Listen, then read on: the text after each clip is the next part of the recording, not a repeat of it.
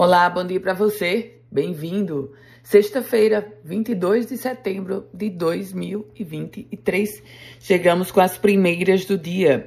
O Hospital Universitário Nofre Lopes inaugura hoje, em Natal, o seu Hospital Dia, com 12 leitos. A abertura será durante solenidade, que vai marcar também a posse da nova superintendente da instituição, do hospital, que é a médica Eliane Pereira da Silva. Com isso, ela se torna a primeira mulher a ocupar o cargo de superintendente do Hospital Universitário Onofre Lopes.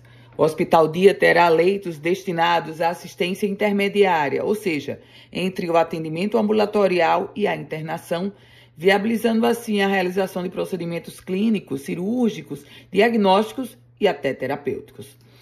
Câmara Municipal de Natal, depois de muita polêmica, muito debate, os vereadores aprovaram um projeto de lei que estabelece o piso salarial da enfermagem. Duas emendas foram encartadas ao projeto originário do prefeito Álvaro Dias. Uma emenda da oposição e a outra emenda da situação. Ah, com isso, os, ah, os profissionais da enfermagem já vão começar a receber esse piso.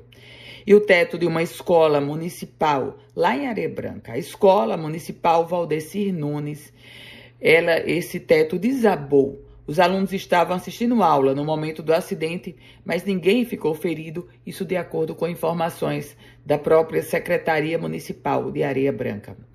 E a Secretaria Municipal de Tributação aqui de Natal emitiu um alerta para a população após uma tentativa identificar de eh, golpe contra os contribuintes.